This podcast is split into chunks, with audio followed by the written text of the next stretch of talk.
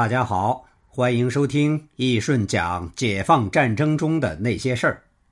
如果您还喜欢的话，欢迎您收听并订阅。四月二十日，在徐帅和彭老总的指挥下，解放军部队发起了对太原的总攻，由十九兵团从太原城南，二十兵团从北，十八兵团从东同时发起进攻。二十二日晚。太原城墙以外的敌人被解放军全部歼灭。二十四日一早，解放军调集的一千三百多门火炮同时开火，对太原城发起最后的进攻。城内守军乱作一团，彭老总果断下令，三个兵团和一个炮兵师立刻攻入城内，与敌人进行了肉搏战。九个小时后，正式拿下太原，战役结束。在这场战役中，解放军在徐帅和彭老总的带领下，共计歼敌十三万八千余人，成功解放了太原，打通了华北线，极大的促进了随后的大同和平解放，也为国民党敲响了丧钟。得民心者得天下，占据天时地利人和的解放军势必会取得战争的胜利。从一九四八年十月五日开始，到一九四九年四月二十四日结束，太原战役历时长达六个多月，双方均伤亡惨重。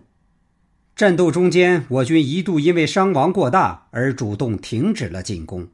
这是在一九四八年之后的解放战争中非常罕见的。那么，太原战役为什么这么难打呢？其一。从太原自身城防角度来说，简单的说，太原本身就是一个堡垒型城市，在此基础上，阎锡山又构筑了百里防御线，使得太原成了一个固若金汤的碉堡城，防御严密到就像是一个铁桶，这是最典型的易守难攻。还有，要从阎锡山和晋绥军的角度来解释。晋绥军被阎锡山洗脑过于严重，完全愚忠，几乎油盐不进。尤其是中上级军官，他们被阎锡山牢牢控制着，盲目崇拜且严重依赖阎锡山个人，对我军进攻和瓦解敌军造成极大阻碍。他们大多都是山西本地人，和阎锡山有着非常亲密的关系，甚至从小跟着阎锡山长大。几十年下来，将阎锡山当做自己的衣食父母，产生一种愚忠至孝的心理。他们认为起义投降就是对阎锡山的背叛，自己的家人亲属不会有好下场，因此普遍有一种与太原共存亡的心理。这对我军进攻太原造成了非常大的麻烦。还有就是阎锡山在晋绥军中普遍宣传一种论调。说是第三次世界大战就要爆发了，他们只要守住太原城，等到大战爆发后，太原就得救了。这种论调就像是一个海市蜃楼，虽然虚无缥缈，但给晋绥军带来了无限的希望，更加坚定了他们不愿投降的心理。还有，除了太原城市自身的易守难攻和晋绥军的死守。还有其他一些原因，也造成了太原解放战役久攻不下。第一，太原拥有良好的军工业基础，各种钢铁厂、水泥厂、机械厂、兵工厂有八十多座，可以为晋绥军提供大量所需的武器、弹药、火炮、建筑材料等，这也给了阎锡山十足的信心去打持久战。第二。阎锡山的后援力量很大，有蒋介石从胡宗南那里调配的西北军第三十军，还有原驻守陕西的中央军第八十三师，甚至还有一支神秘的侵华日军，大概六千多人。抗战胜利后，他们没有返回日本，而是残留在山西，被阎锡山秘密收编成了其个人的一支外籍武装部队。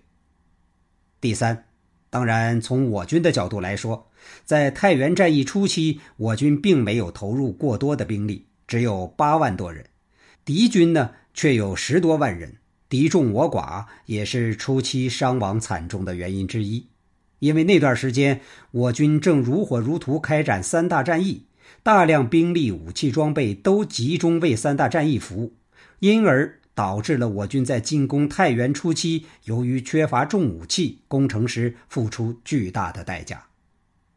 以上这些都是造成解放太原久攻不下的重要原因。为了打赢这场战役，我军伤亡达四点五万余人，这是所有城市攻坚战中伤亡代价最大的一场。虽然进攻太原有如此多的困难，但是我军官兵没有退缩，在徐向前司令的率领下，他们依然英勇无敌，不怕牺牲，同时开展了政治攻心战，从而取得了这场战斗的胜利。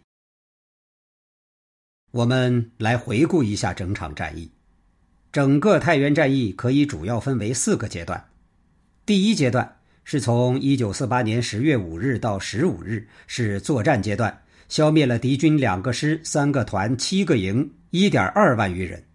最重要的是占领了太原城南的五宿机场，让阎锡山少了一个重要的空军补给基地，打破了敌军的第一道防线。第二阶段是从一九四八年十月二十六日到十一月十五日，是作战阶段，任务是夺取被阎锡山称为“铁疙瘩”的牛头寨、小窑头等四大军事要塞，是太原战役中最紧张、最激烈的战斗。我军久攻不下，付出了十分巨大的惨痛代价。第三阶段是从一九四八年十一月十六日到一九四九年的四月十九日。是开展整治攻势阶段，我军将太原城严密包围起来，切断与外界的运输线，同时发起猛烈的攻心战，让前线官兵对着敌军阵地广播喊话、散发传单，同时让被俘的晋绥军给城内部署、家人、朋友写信，呼吁他们弃暗投明。我党的地下党员也加紧了策反，瓦解敌军部队。最著名的就是策反黄桥松三十军起义。第四阶段是从一九四九年的四月二十日到四月二十四日，是总攻阶段。一九四九年一月末，平津战役结束后，毛主席下令华北野战军第十九兵团、二十兵团和四野的炮兵第一师全数开往太原，增援太原前线，必须一举拿下太原。一九四九年三月下旬，三个兵团齐聚太原城，我军总兵力达到了三十二点八万人，完全碾压太原守军兵力。一九四九年四月二十四日，在一千三百门火炮的猛烈轰击之下，我军官兵以排山倒海之势冲入城内，太原城一击即溃。六个小时后，太原城的绥靖总署被我军占领。当红旗飘荡在太原上空时，也标志着长达六个月零二十天的太原解放战役终于取得了圆满胜利。好，这一集呢，我们就先讲到这里，下一集我们接着讲。